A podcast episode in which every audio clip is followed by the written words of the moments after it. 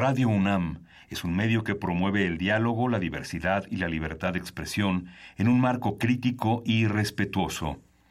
Los comentarios expresados a lo largo de su programación reflejan la opinión de quien los emite, mas no de la radiodifusora. Es la hora del poder del ciudadano. Es la hora de la democracia en México. Confío en que todos sepan hacer honor al compromiso que han contraído. Elevar a su pueblo mediante sus propias leyes, aprovechando sus propios recursos y dirigiendo libremente sus destinos. Recordarnos que como ciudadanos todos tenemos una responsabilidad. Conocer nuestros derechos nos da herramientas para ejercerlos, pero sobre todo, defenderlos. Respetar y promover la cultura de la legalidad nos lleva a una convivencia pacífica y ordenada. Analiza y discute con nosotros los temas que nos aquejan día a día. La Comisión Nacional de los Derechos Humanos, la Facultad de Derecho de la UNAM y Radio UNAM presentan Derecho a debate. En la cultura de la legalidad participamos todos. Conduce Diego Guerrero.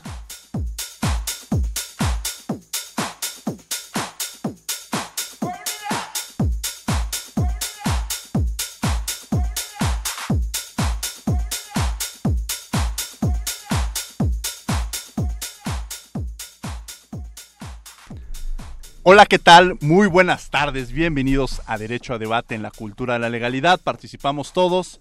Mi nombre es Diego Guerrero y es un placer que nos estén escuchando de nuevo en esta segunda temporada en vivo. El día de hoy me acompaña en la conducción Mariana de la Vega, quienes son la esencia de nuestra universidad, los estudiantes. Mariana, un placer tenerte el día, el día de hoy como madrina en este programa en vivo que vamos a tener hablando sobre los derechos culturales. No, hombre, pues un gusto, Diego. Muchas gracias por la invitación en este celebro este tipo de lugares tan importantes para poder debatir temas tan interesantes como el del día de hoy que vamos a tener. Un placer tenerte. Y bueno, Mariana, hoy vamos a hablar sobre los derechos culturales. ¿Qué podríamos entender sobre los mismos o qué te llega a la mente cuando hablamos sobre este tema? Bueno, es que es interesante y creo que siempre se debate que cultura pues es un concepto demasiado abstracto, ¿no? Que engloba demasiadas cosas y si nos vamos solamente a una, pues tardaríamos más de una temporada de tu programa hablando de todo esto, ¿no? Sí, sin lugar a dudas dicen que muchas veces cuando queríamos definir o cuando se discutían en los diversos debates el tema de la ley de cultura, para poder detener el debate era vamos a definir cultura. Y en ese punto, pues te quedas detenido porque la cultura puede tener diversas definiciones que nos puede llevar a diversos temas. Y bueno, vamos a escuchar las voces universitarias para presentar a nuestros invitados de lujo. ¿Qué piensa la comunidad universitaria o qué sabe la comunidad universitaria sobre los derechos culturales? Y regresamos a los micrófonos de Radio UNAM. Las voces universitarias.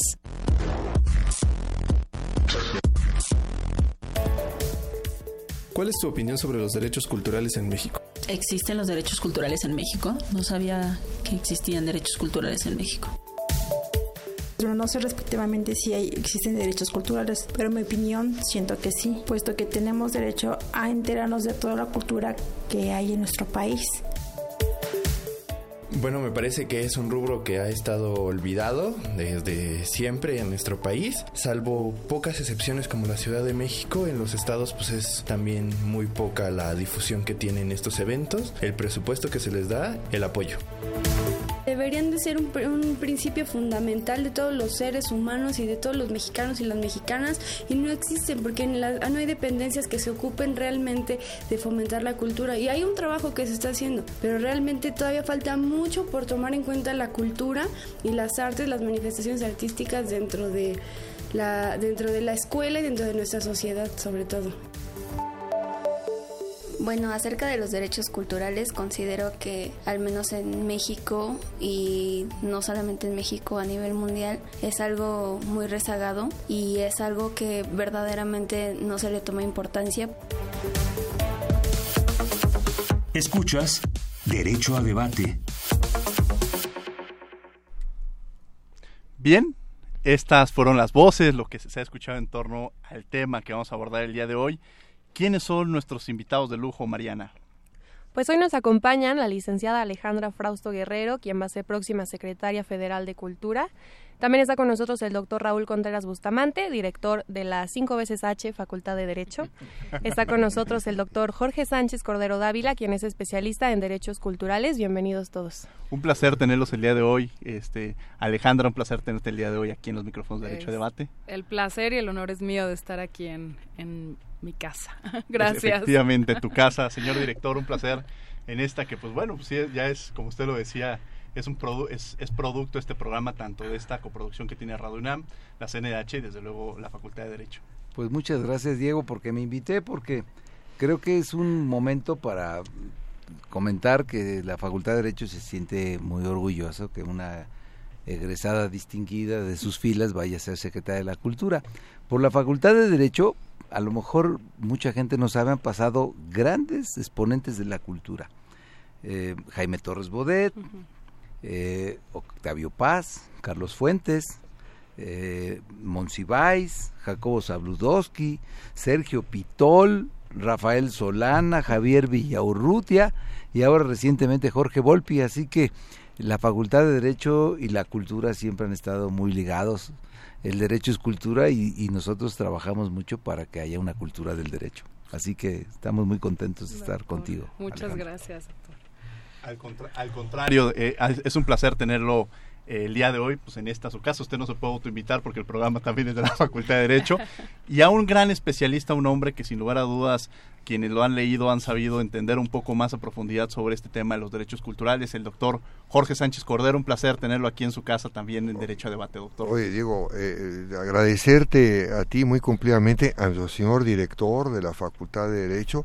Eh, como tú, ustedes todos saben, yo soy itamita y egresado de nuestra Facultad de Derecho también, y desde luego con nuestra queridísima amiga Alejandra Frausto, que pues nos sentimos muy honrados de estar aquí con ustedes eh, eh, en, este programa y yo siento que va a ser un papel extraordinario siendo nominada como secretaria de Cultura Federal. ¿eh? Bueno, pues el, el, el, honor es mío de estar con ustedes, de estar con el director de la facultad y de estar con, con Diego, con Mariana en representación de, de a quienes nos debemos, que son los jóvenes, que es la, la, población de este país. Y pues desde luego que el derecho y la cultura siempre están unidos porque estamos hablando del ser humano.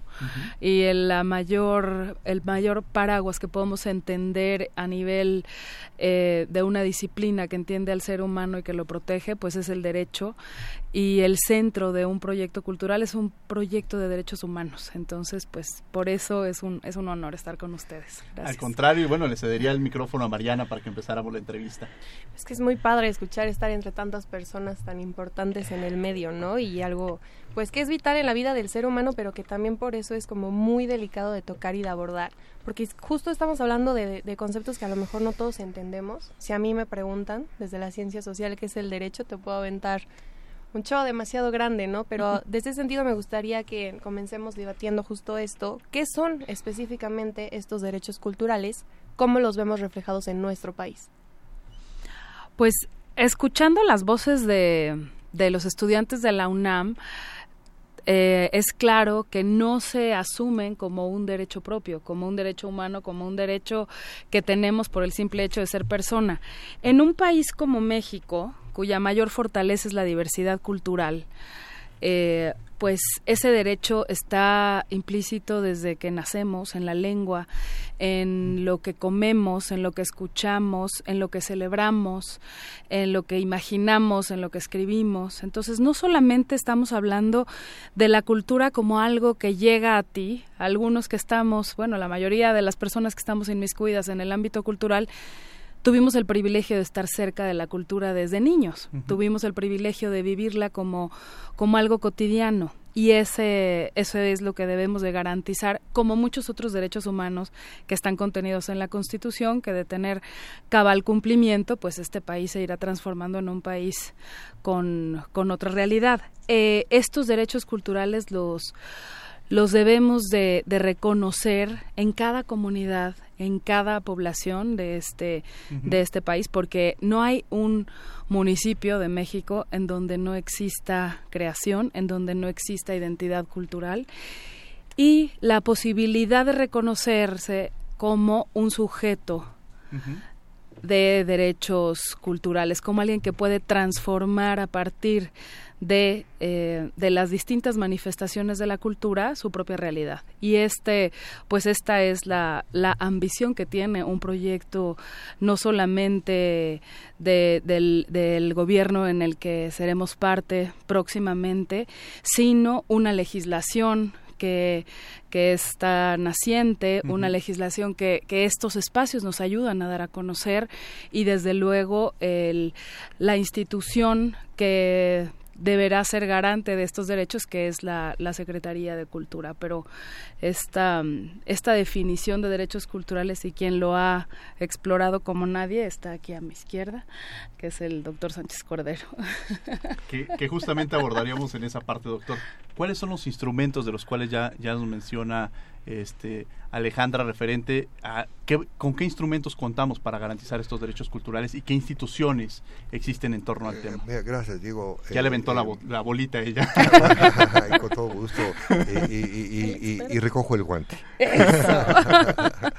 Eh, eh, si me permites, Diego, en una forma muy esquemática, digamos, por eh, tampoco no quiero abrumar al auditorio eh, de datos, pero eh, yo quisiera nada más dar las eh, principales referencias del proceso evolutivo que ha tenido eh, eh, eh, los derechos culturales en nuestro país.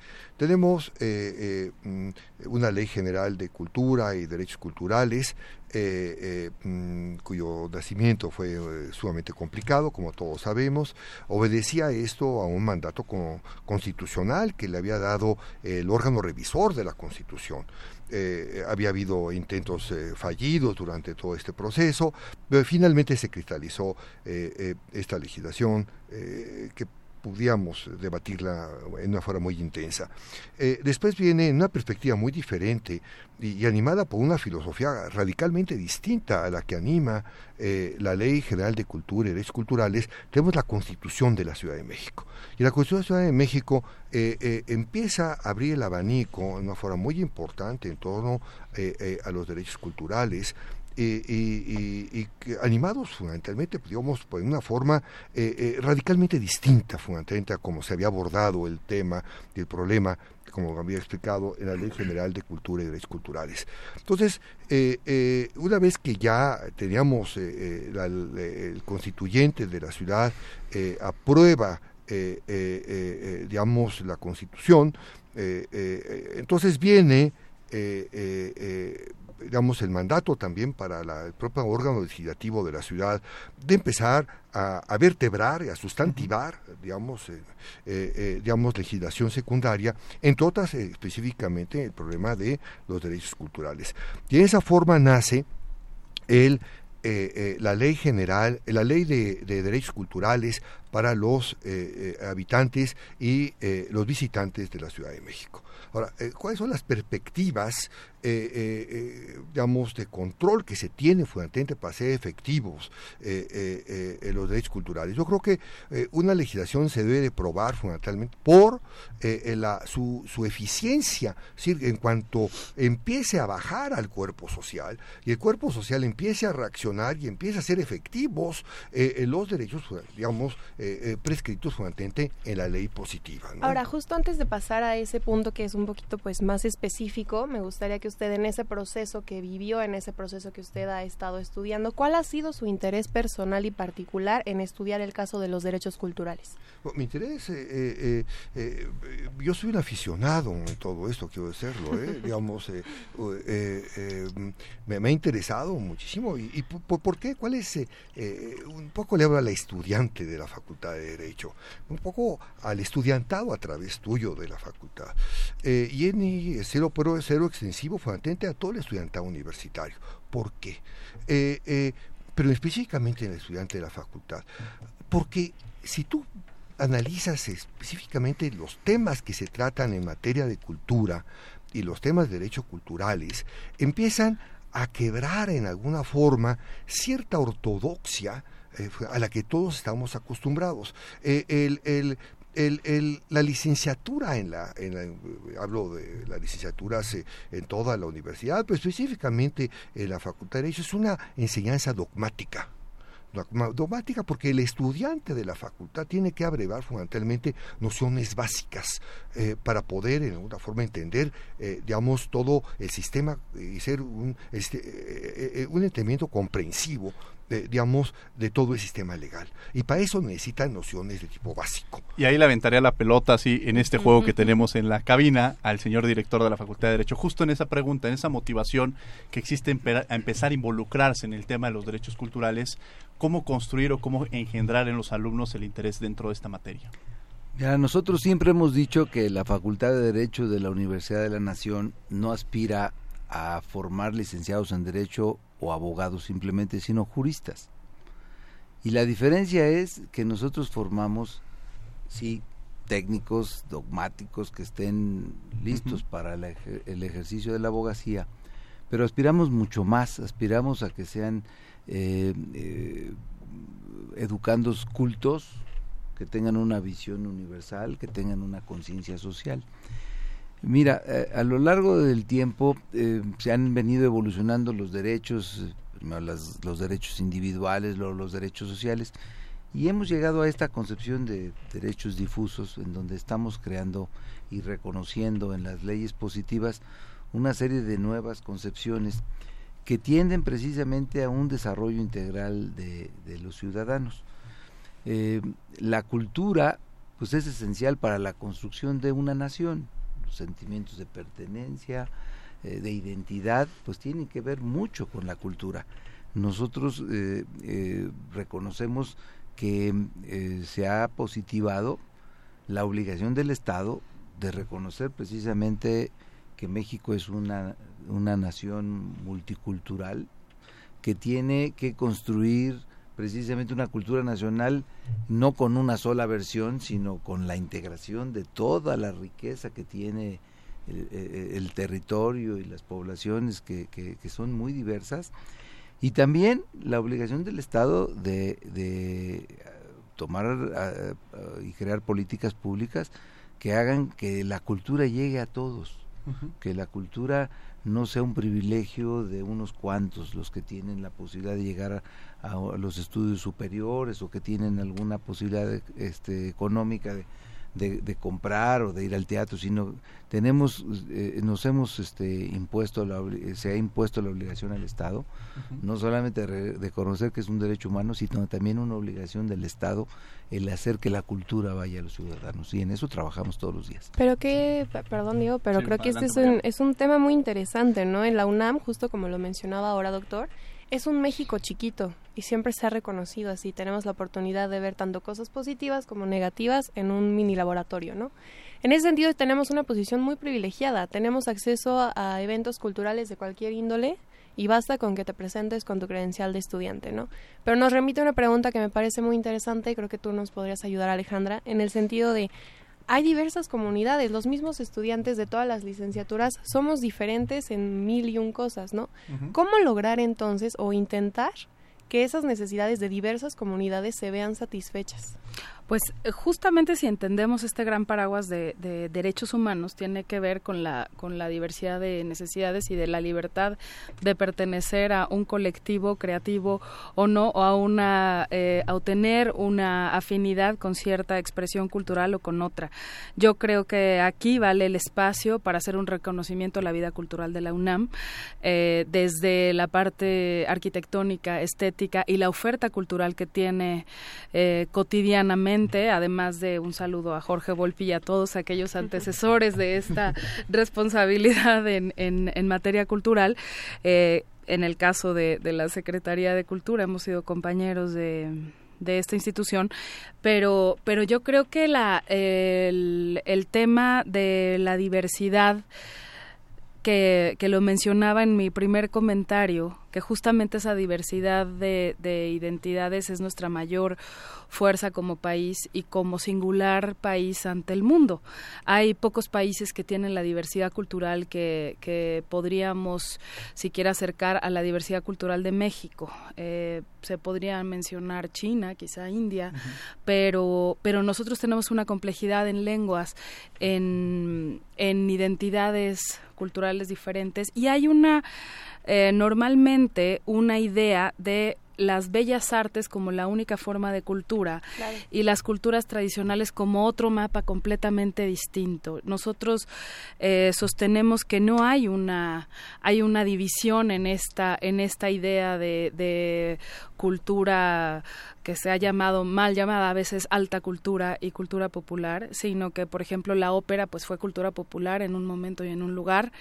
Y eh, y no debe de haber estas, estas divisiones ni una preponderancia sobre la otra. Yo creo que una abreva constantemente de la otra y eh, no se diga las expresiones contemporáneas de las propias culturas tradicionales. El rock que se está haciendo en purépecha o, en, eh, o el hip hop que puedes encontrar en, en lengua maya. No sé, esto, esto habla de una contemporaneidad de la propia cultura tradicional, además de las expresiones de arte contemporáneo, de artes visuales, siempre el papel del arte finalmente es un, un reflejo de una realidad y es un lenguaje que se va complejizando conforme la realidad se, se complejiza. Y aquí, perdón, eh, eh, nada más por, algo que, que comentaba el doctor Contreras, tiene que ver con con que la cultura no es un adorno, ni es un accesorio, ni, ni debe ser un privilegio de unos cuantos.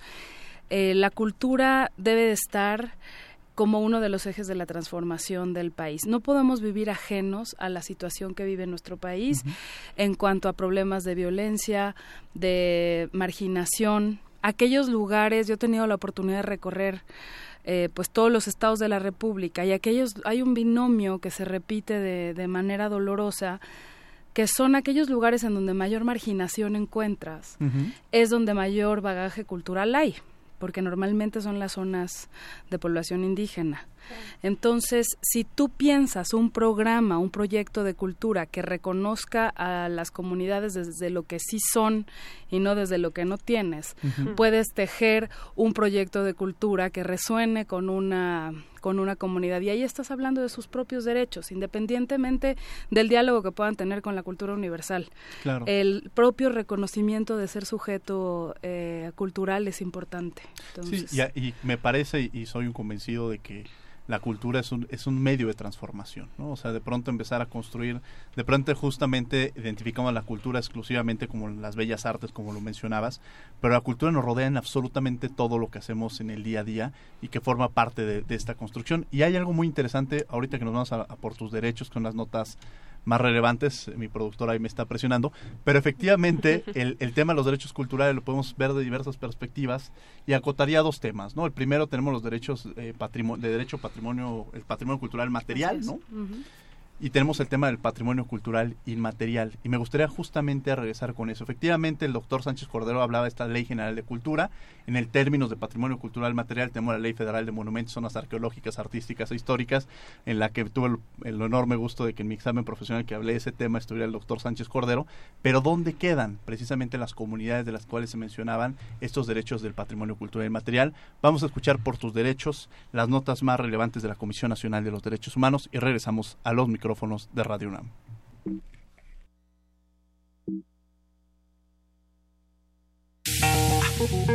Por tus derechos.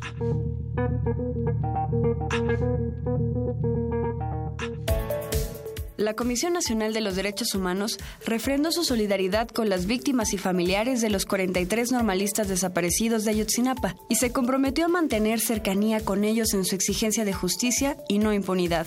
Esta salvajada visibilizó la normalidad aparente que existía, visibilizó el horror que significaban las desapariciones en este país, expresó el Ombudsman Nacional Luis Raúl González Pérez, que desde la Escuela Normal Rural Raúl Isidro Burgos enfatizó el compromiso de la CNDH por continuar atendiendo estos hechos con base en cuatro ejes fundamentales. Derecho a la verdad, derecho a la justicia, reparación integral del daño a las víctimas y sus familiares y garantías de no repetición. La CNDH expresó su total rechazo a los linchamientos que en los últimos días se han presentado en Puebla e Hidalgo y que concluyeron con el asesinato de cuatro personas y un intento sobre dos personas más. De nueva cuenta, el Ombudsperson Nacional exigió a los involucrados asumir su responsabilidad, desde las autoridades que no lograron evitar este acto como aquellos que lo ejecutaron directamente. La CNDH tiene registro tan solo en 2018 de al menos 25 personas linchadas y 40 a punto de serlo. Ante la recurrencia de los casos en que se ejerce justicia por propia mano, la Comisión prepara un informe sobre esta problemática, enfatizando que la justicia por propia mano no es justicia, sino barbarie. La CNDH emitió la Recomendación General número 32 dirigida a diversas secretarías, entre ellas la de Medio Ambiente, la Semarnat, la Profepa y a las y los titulares del Ejecutivo a nivel estatal y municipal. Esto por la contaminación atmosférica urbana que viola el derecho a la salud. La comisión notó la falta de revisiones y actualizaciones a las normas oficiales mexicanas en materia de salud ambiental, por lo que recomendó a la Secretaría de Salud adoptar los estándares que dicta la Organización Mundial de la Salud con el fin de proteger la salud de todos los mexicanos. De igual manera, la CNDH considera inadecuado el funcionamiento de las estaciones de monitoreo atmosférico nacional y recomendó a las autoridades en todo el país implementar medidas necesarias para su funcionamiento y puntual información de la calidad del aire. Si deseas saber más sobre esta recomendación, consúltala en www.cndh.org.mx.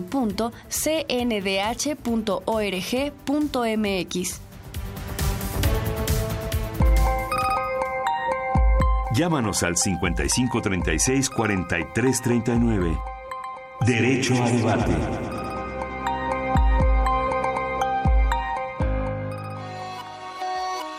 Síguenos en Facebook y Twitter como Derecho a Debate.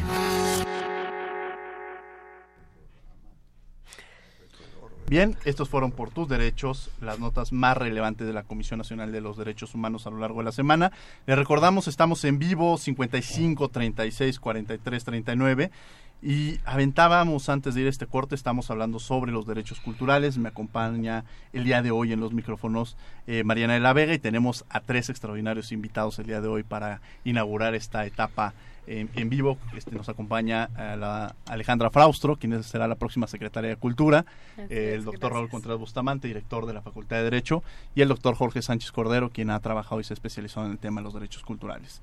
Y justamente antes de irnos a este corte, abordábamos el tema de cómo eh, regular, y, y con Alejandra justamente lo platicábamos, cómo proteger y cómo garantizar estos derechos culturales del patrimonio cultural y material, qué entendemos primero por patrimonio cultural y material y cómo poder garantizarlos, ¿no?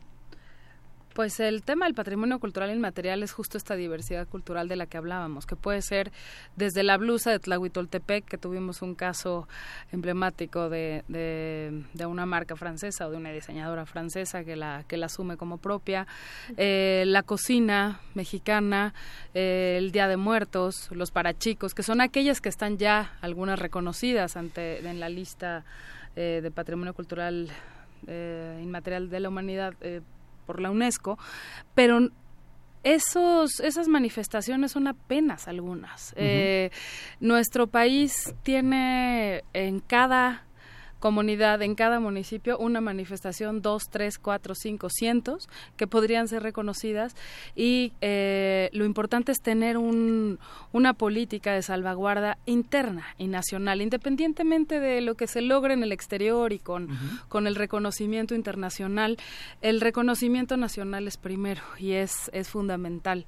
Entonces, eh, afortunadamente y con el esfuerzo de muchas personas y con alguien que, que pues podría decir que dejó la vida en ello, que es Rafael Tovari de Teresa, ah, heredamos una Secretaría de Cultura, estamos recibiendo por parte de la, de actual secretaria una, una Secretaría de Cultura que se está consolidando. Y en esta consolidación eh, se atrae el Instituto de Derechos de Autor.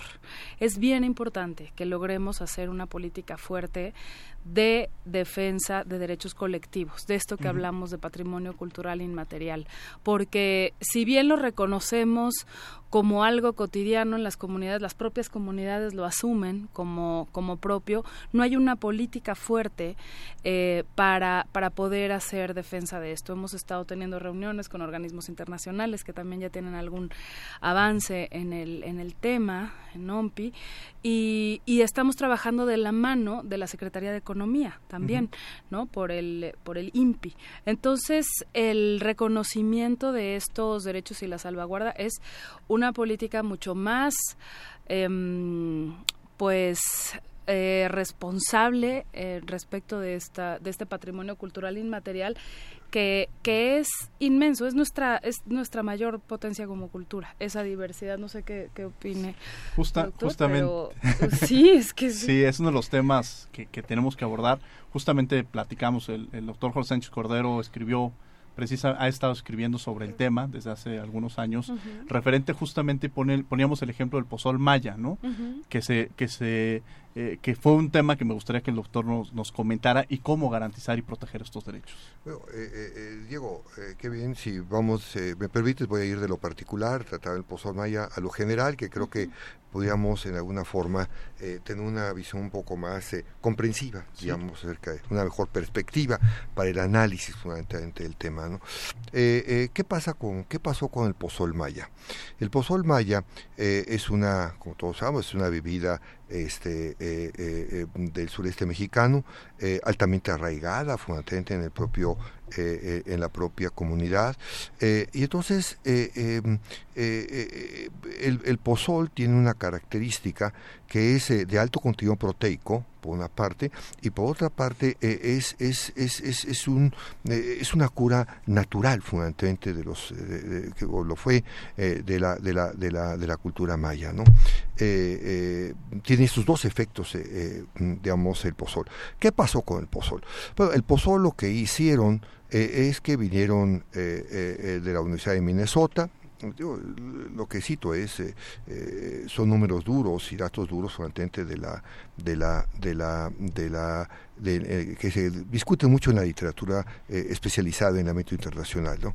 entonces aíslan el el, el digamos el reactivo eh, fundamentalmente del, del pozol, que es lo importante, lo aíslan, como han aislado otras cosas en el concierto tradicional, ¿no?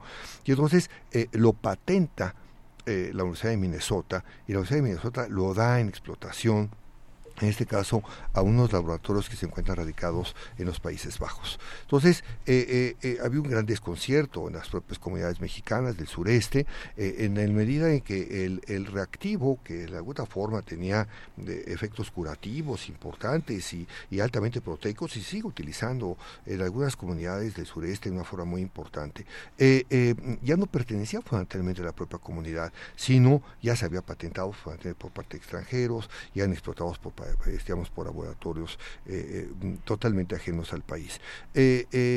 Eh, digamos, el desconcierto de la comunidad fue enorme, trataron de recurrir a instancias municipales, estatales, federales, y vamos, eh, las puertas siempre permanecieron cerradas porque había, eh, si el desconcierto era eh, de las propias comunidades, había mayor desconcierto en las autoridades de cómo tenían que, en una forma, empezar a abordar el problema, del cual había una gran confusión. Es que, doctor, bueno, ahí nos metemos a un tema, y perdón que le interrumpa, pero es necesario hacer la pregunta de por qué. Ahorita que nos hacía esta narrativa, pues lo primero que se me viene, al menos a mí, a la mente es, bueno, la universidad, lo que ¿por qué? ¿No? Y en ese sentido tenemos que hacer también una pregunta que me gustaría que el doctor eh, Raúl Contreras nos ayude a responder, en el sentido de qué mecanismos podemos utilizar para que esto no suceda, en el sentido de que Alejandra mencionaba el trabajar, por ejemplo, con una secretaría como es Economía, lo hace un poco más responsable, es la palabra que utilizabas, me parece que es más real, ¿no? Es real que haya interdisciplinaridad en este tipo de asuntos. Mira, a mí me encanta que la nueva responsable de la Secretaría de Cultura tenga una formación jurídica. A lo mejor me voy a ver muy exagerado, pero uno de los grandes eh, formadores de lo que es el México actual pues fue José Vasconcelos. Cuando fue secretario de Educación no solamente implantó un programa para combatir el, analfabetismo que en aquel entonces, conviene recordar, México debe haber sido un país de 18 millones de mexicanos, que el 80% vivía en zonas rurales y que la mayor parte de esa población era analfabeta. Y al mismo tiempo que se dedicó a lo sustantivo de educación, pues le dio un impulso a la cultura, atrayendo a los grandes muralistas y creando estos conceptos. Realmente el, el hecho de que exista eh, como responsable de este concepto alguien que sabe de la cultura, que está, ha trabajado en ello, pero tiene una formación jurídica, va a permitirle tener una visión precisamente universal, en donde no nada más te pones de acuerdo o te, llama la atención las manifestaciones culturales, sino que todo lo que es la concepción de lo que es la cultura mexicana y el patrimonio cultural mexicano se va a enfocar con un criterio jurídico. Creo que este tipo de temas en el que estamos nosotros, pues es porque se desconoce de que la cultura que nosotros generamos como país es tan rica que cualquiera que viene de otro lado y la ve, la identifica y no solamente la identifica, sino se la quiere llevar.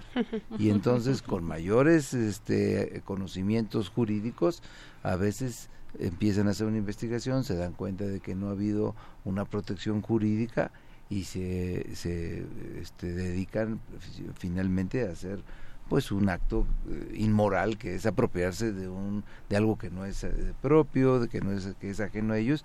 Y creo que este, nos sentimos muy contentos que, que la próxima responsable de cultura de, México tenga una visión jurídica porque estoy seguro que todo esto que estamos comentando y que el, doctor eh, Sánchez Cordero platica pues nos va a permitir este, tener un enfoque y sobre todo porque ella sabrá que tiene en la Facultad de Derecho a todos los investigadores y a todos los profesores pues eh, atentos a tratar de estar siempre aportando conocimiento y generando conocimiento al servicio de México. Además creo que Alejandra tú expresas muy bien, no sé si están todos de acuerdo conmigo, esta profunda idea de que en México existe la desigualdad, tanto en lado negativo como positivo. Tenemos la desigualdad mala, por así decir, entre económica y social, pero también está bueno donde nadie es parejo, ¿no? Y que hay diversas eh, expresiones culturales que se pueden aprovechar. Y aquí es donde me gustaría preguntarte, ¿qué valor, y justo tal cual es un adjetivo, qué valor piensas tú que puede distinguir esta trayectoria que mencionaba el doctor hace un momento, que existe a lo largo de la historia entre la cultura y el derecho? Pues eh, es, una, es una muy buena pregunta, Mariana. Yo creo que eh, voy, a, voy a hablar de un concepto que es muy poco usual en, la, en el lenguaje jurídico, y que es la felicidad en alguna constitución o en algún preámbulo de alguna constitución eh, histórica se manejaba el concepto de, de, la felicidad del pueblo de, lo que convenga a la felicidad del pueblo. Y si hay algún derecho que está vinculado directamente a la felicidad, son los derechos culturales. Yo ahí sí creo que, que sería lo que conglomera esta, este gozo, esta posibilidad de, no solo de, de transformar la, la vida a través de del conocimiento y de y del reconocimiento de un valor cultural, sino incluso de, de la fuerza de la imaginación para hacerlo, ¿no? El, el, la, la importancia que tiene incluso imaginar otro mundo u otra realidad a partir de las ventanas que te puede abrir la, la cultura. Aquí se, se, se habló de algo muy concreto como el como el pozol o tenemos tantos miles de ejemplos en este país que podríamos hablar de algo que no se podría no se puede proteger lo que no se conoce y ahí la secretaría y las instituciones culturales de los tres niveles de gobierno que es bien importante que, que gracias a esta nueva legislación estamos partiendo desde el municipio ¿no? Desde el municipio, desde las entidades culturales estatales y desde la federación para sobre todo reconocer estas, estas fuerzas culturales que existen y darles promoción. ¿Cómo vamos a, a, garantizar un derecho si no se conoce siquiera que es un derecho? No se conoce siquiera que es que mi identidad es parte de esta de este cuerpo jurídico que estamos del que estamos hablando ahora. Entonces, parte de la de la obligación que tenemos como como distintas instituciones de cultura, independientemente del, del, del nivel de gobierno en el que estemos, tiene que ver con la, con la promoción, con los perfiles justos en, en los temas de, de, cultura, que las personas que estén en, en, los temas culturales, en, a cargo de los temas culturales en los municipios, sean personas comprometidas con la, con la cultura, ¿no? Y que tengan, que tengan esta, eh, este perfil. Entonces, el, se está cambiando y se, y se ha hecho un, un gran camino a partir no solo de las legislaciones, y, sino también de los expertos y de la propia sobre todo de la propia comunidad cultural para garantizar esto, para poner en el centro de una discusión nacional el tema de la cultura. Yo no creo que hubiera habido una campaña presidencial donde la cultura hubiera tenido un papel eh, por lo menos tan tan mediático quizá o con tanto interés tuvimos la oportunidad de tener un debate televisado por por este justamente en la universidad otro eh, dos fue fueron otro que se hizo en Guadalajara también eh, se, se transmitió vía TV UNAM. Hubo mucho interés en este tema y quiere decir que que la divulgación tiene que tiene que seguir formando parte de la agenda, ¿no? Y esto es esto es una forma de, de hacerlo también. Claro, sin lugar a dudas los medios de comunicación juegan un papel muy importante. La propia Facultad de Derecho, incluso con esta inicio que el, doctor Contreras ha estado trabajando muy de cerca, que es el tema de la cultura de la legalidad. Y la cultura de la legalidad parte en eso en explicar, en difundir el tema de los, de los derechos que tenemos y que todos somos parte de, ¿no? De pronto dicen, es que yo no sabía que existía. Bueno, pues es, compromiso de todos los ciudadanos saber cuál es la responsabilidad que tenemos. Vamos a escuchar las notas más relevantes de la Facultad de Derecho a lo largo de la semana. Esto es Derecho UNAM hoy y regresamos a Radio UNAM. Derecho UNAM hoy. Esta semana se desarrolló el cuarto Simposio Internacional sobre Sistemas de Justicia Orales Adversariales, una colaboración de la Facultad de Derecho con Justice in México y el Departamento de Ciencia Política y Relaciones Internacionales de la Universidad de San Diego. El foro reúne por cuarto año consecutivo a académicos, juristas y miembros de la sociedad civil para reflexionar sobre los retos e importancia de la reforma en la administración de justicia de nuestro país. El doctor Sergio García Ramírez, quien fuera presidente de la Corte Interamericana de Derechos Humanos, dictó la conferencia magistral, donde se realizó una exposición histórica del estudio del derecho penal. Esto para identificar los principales elementos que debe contener un buen sistema penal. El 2 de septiembre pasado, la Facultad de Derecho conmemoró el aniversario luctuoso del gran jurista Alfonso García Robles, mexicano que obtuvo el Premio Nobel de la Paz por su trabajo en favor del desarme nuclear. América Latina inicia hoy, partiendo de la histórica resolución que esta Asamblea ha aprobado, su marcha hacia la desnuclearización. Y estamos persuadidos de que esta marcha, más pronto o más tarde, a corto o largo plazo, se revelará como una marcha incontenible, porque cuenta con el apoyo irrestricto y entusiasta de todos los pueblos, expresó García Robles en su discurso a nombre de México el 27 de noviembre de 1963.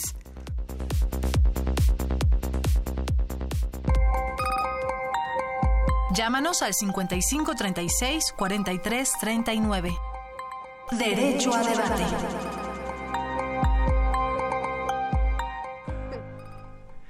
Bien, estas fueron las noticias más relevantes de la Facultad de Derecho que tuvimos a lo largo de la semana. Justamente aquí presente nuestro señor director de todas las actividades que está realizando la, propia facultad. Mariana, eh, Mariana La Vega, quien me acompaña el día de hoy en los micrófonos, estamos hablando sobre los derechos culturales con dos, con tres extraordinarios invitados, el doctor, el doctor eh, Raúl Contreras Bustamante, director de la Facultad de Derecho, Alejandra Fraustro, quien será la próxima secretaria de Cultura, y el doctor Jorge Sánchez Cordero, quien se ha especializado en nuestros temas. Mariana de la Vega. Justo eh, con un tema que cerrábamos este segundo bloque en el programa, eh, me llamaba la atención el tema de aterrizar, porque si no nos vamos a quedar mucho en buenos deseos y en cosas que todos podemos ver, tanto en la vida diaria como en la vida académica. Y una pregunta pertinente me parece que es qué políticas públicas son necesarias, en opinión de cada uno de ustedes, para promover la cultura en nuestro país y donde obtener recursos para alcanzar los objetivos trazados sigue siendo abierto. ¿En dónde podemos eh, obtener estos recursos? ¿De qué manera los vamos a utilizar para bien? Y que las personas, eso es algo muy importante, lo vean reflejado en su día a día. Bueno, en el tema de la Secretaría de Cultura, como lo mencionaba desde un inicio, se trata en esta administración de uno de los ejes para la transformación eh, del país en zonas de violencia, en zonas de marginación. Entonces aquí estamos hablando de algo que si bien marca la ley, se tiene que aterrizar en una política pública, que es una palabra que oímos ir y venir, que es la transversalidad. Pero estamos hablando realmente de un proyecto común de país. Y esto sí es singular y sí es novedoso, porque estamos trazando un proyecto común y presupuestos concurrentes, por ejemplo, con el tema de prevención del delito y de reinserción social con las áreas de, de la Secretaría de Gobernación y de, y de Seguridad Pública con el tema del desarrollo económico en las zonas de mayor marginación a partir de proyectos y de empresas culturales, de la mano de lo que será la Secretaría del Bienestar, que va a tener una transformación profunda, y de la Secretaría de Economía. O sea, estas políticas de transversalidad en, en, una, en un nuevo orden, digamos, de, prioridad ante, ante el, reto que estamos teniendo como país es importante. Y la, y el, la otra parte es la descentralización. No, eh, yo más que descentralización, el gesto de descentralizar eh, valdría como aquel hecho de que todo lo que se produce en un lugar es lo que se tiene que llevar a otro lugar. Nosotros partimos del reconocimiento de las fuerzas creativas de cada, de cada municipio, de cada comunidad y tener un diálogo y una y un circuito cultural permanente por todo el país. Algo que, que le llamamos la redistribución de la riqueza cultural tiene que ver con la redistribución de la riqueza en general, pero normalmente esta política eh, pues por quizá por por eh, falta de pues no sé de de decisiones concretas se ha centralizado en las en la ciudad capital y en las distintas capitales de los estados. Lo que sucede a nivel país con la capital de del país sucede en los estados. Está centralizado el proyecto los proyectos y los esfuerzos culturales en las capitales. Entonces estos son simplemente dos ejes. Hay un hay un documento que explica mucho más cuáles son pues nuestra mayor eh, pues objetivo, el mayor objetivo que tenemos es dar cabal cumplimiento a este derecho humano a la cultura. Entonces es se dice en una frase, pero es una empresa inmensa. Doctor Jorge Sánchez Cordero. Bueno, eh, yo, iría, déjame rescatar el tema de derechos culturales. Y si me permites, Alejandra, eh, un poco trasladar el centro de gravedad obviamente de la instancia, que estoy totalmente de acuerdo contigo con lo que has expuesto, quiero ser claro, pero trasladar el centro de gravedad, digamos, eh, no tanto en la instancia administrativa, sino llevar a la sociedad. Así es. Entonces, eh, ¿en qué forma? Bueno, déjame eh, un poco en dos palabras decirte el modelo que se estableció en la, la, ley de derechos culturales para los habitantes y los visitantes de la Ciudad de México, que es un modelo eh, que de alguna forma se impulsa a través de la constitución para la ciudad eh, que apruebe el constituyente.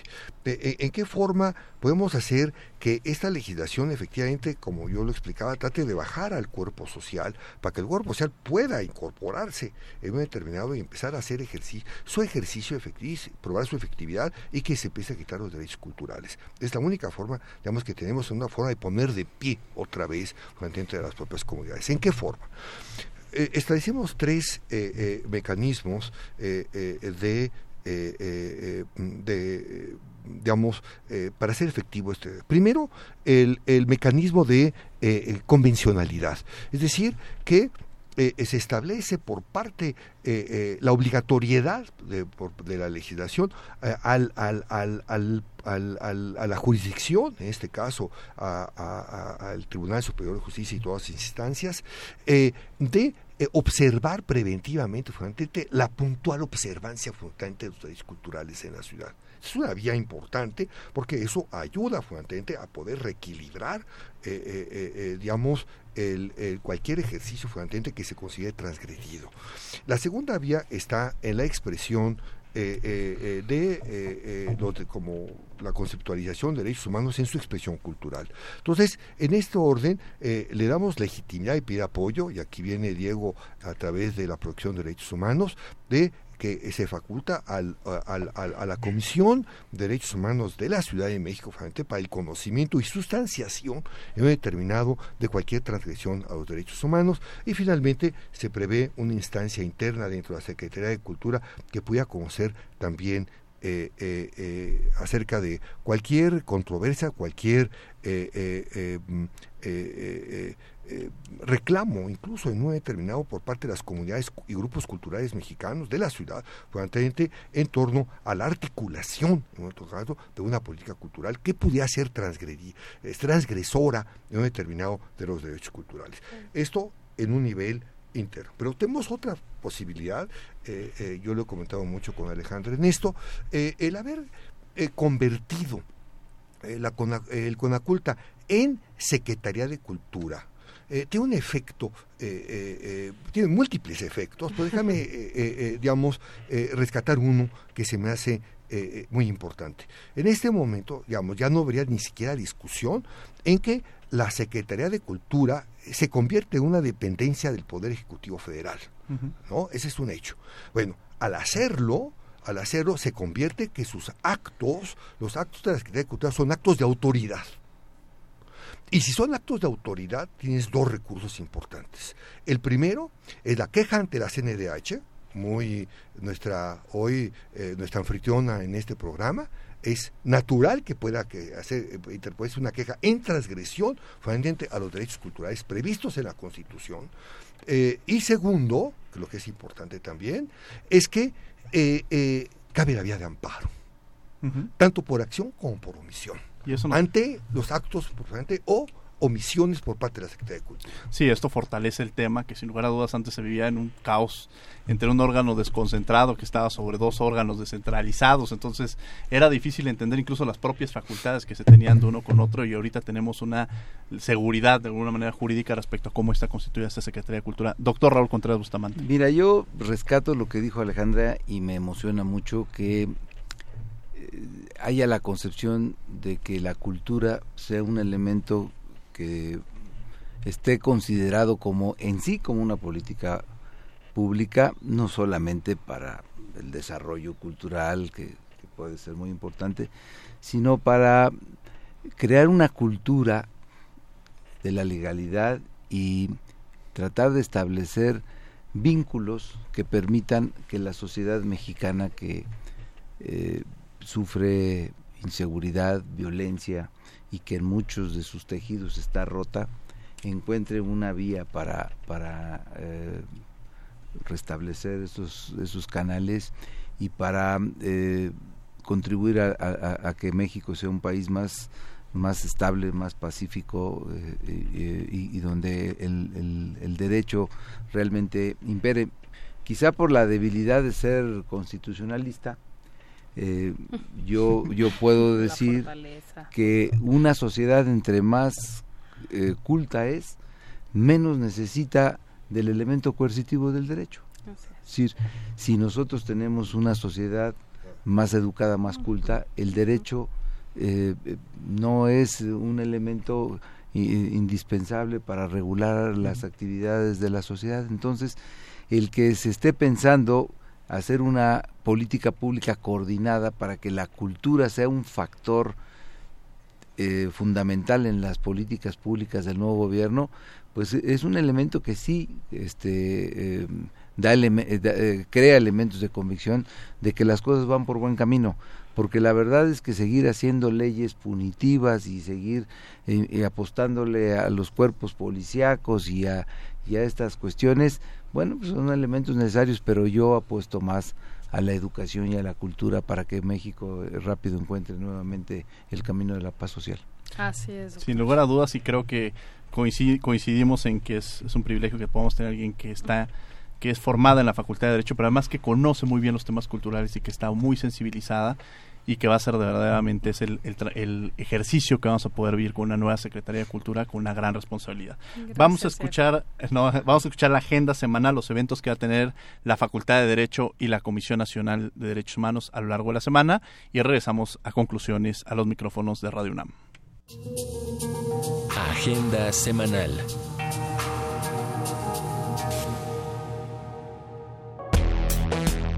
La cátedra extraordinaria Dr. Raúl Cervantes Ahumada tiene como objetivo ofrecer a los estudiantes del posgrado en Derecho temas y conferencistas de prestigio, esto para incentivar su vida académica y fomentar su inclinación por la investigación. En el marco de esta cátedra, el próximo 20 de septiembre a las 10 de la mañana podrás acudir a la conferencia La migración y el pluralismo cultural en el derecho, dictada por la doctora Paola Parolari, catedrática de la Universidad de Brescia, en Italia. Más información en la página de Facebook de la Facultad de Derecho. Con el objetivo de fortalecer la cultura del respeto a los derechos humanos en la población, la Comisión Nacional de Derechos Humanos, a través de su Centro Nacional, te invita a su Cine Diálogo de Derechos Humanos, con la proyección de la película Hoy quiero volver solo, del director Daniel Ribeiro. Al finalizar la proyección, hablaremos de diversidad sexual y discapacidad con Martín Rojas García, maestro en Derechos Humanos. La cita es este martes 11 de septiembre a las 18 horas en el auditorio del Centro Nacional de Derechos Humanos. Avenida Río Magdalena, número 108, Colonia Tizapán San Ángel.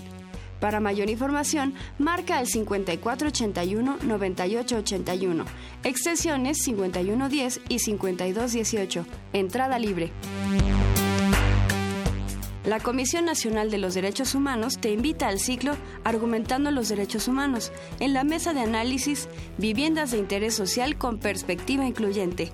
Participan el arquitecto Roberto Ivan Schutz-Harman, profesor de la UAM Xochimilco, el arquitecto Andrés Balcázar de la Cruz, director de Atención a la Discapacidad de la CNDH, y modera la maestra Mónica Marlene Cruz Espinosa, investigadora del SENADE. La cita es este jueves 13 de septiembre a las 6 de la tarde, en el auditorio del Centro Nacional de Derechos Humanos. Entrada libre.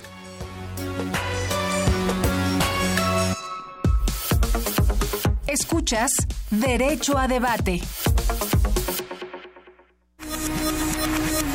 Conclusiones en 30. Estos son los eventos que tendremos a lo largo de la semana. Los invitamos a que participen. Regresamos a conclusiones en 30. En 30 segundos tendremos que acotar algunos de los temas eh, que hayamos mencionado, algo que nos haya faltado tocar.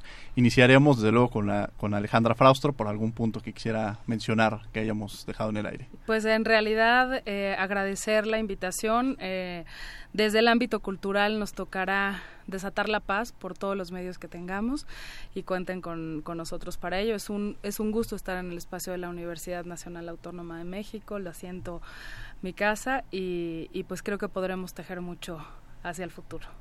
Un placer tenerte en los micrófonos de Derecho a Debate, Alejandra. Gracias, Diego. Jorge Sánchez Cordero.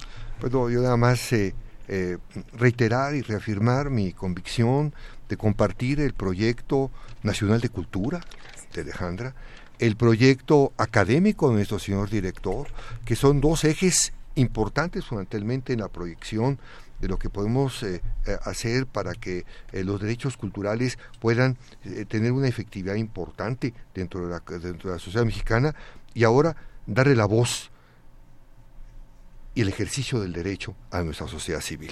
Muchas gracias, doctor Jorge Sánchez Cordero, por acompañarnos. Señor director, doctor Raúl Contreras Bustamante. Cultura y derecho van de la mano y son como las vías del tren que tiene que caminar siempre eh, de manera muy alineada y al mismo ritmo. Así que la Universidad de la Nación siempre estará atenta a lo que las instituciones públicas requieran y la secretaria sabe que su facultad siempre estará lista para estar atenta y pendiente para seguir generando conocimiento que pueda ser útil a, a los mexicanos. Muchas gracias. Muchas gracias, doctor. Mariana de la Vega. Bueno, pues frente a esta división casi social del trabajo cultural en la que nos encontramos, yo creo que por parte de la voz joven tenemos demasiadas esperanzas en poder en algún punto expresar esta felicidad por el trabajo que se realiza en la Secretaría de Cultura. Alejandra, esperamos que se pueda llevar a cabo todo eso y pues por parte de la sociedad civil, sociedad de estudiantes, pues llevar a cabo lo necesario para que se logre bien, ¿no? Mariana, un placer tenerte aquí en Derecho a Debate. Gracias a ti, Diego Guerrero. Nos escribieron, Raciel Rivas envía saludos y pregunta cómo piensan vincular las políticas internas con los internacionales y cuáles son los retos y desafíos. Tendremos que hacer, el compromiso sería que con todas estas preguntas que llegan, tendremos que hacer un siguiente programa para abordar este tema tan tan interesante para mí ha sido un placer justamente arrancar con los derechos culturales, que es la esencia y uno de los elementos centrales. Agradecemos de nuevo a la Comisión Nacional de los Derechos Humanos, a la Facultad de Derecho, que está presente hoy su director, y a Radio UNAM, que también tenemos allá nuestro director, a Benito Taibo. Eh, a controles técnicos Agustín Mulia, en la asistencia Angélica Salazar, Elías Hurtado, Jocelyn Rodríguez y Lorena Redondo. Redacción y voz de las notas, Ana Salazar. En las redes sociales, Francisco Méndez. En la producción, Paco Ángeles. No olviden que nos escuchamos de ley todos los martes. Esto fue Derecho a Debate. Esto fue Derecho a Debate. En la cultura de la legalidad participamos todos.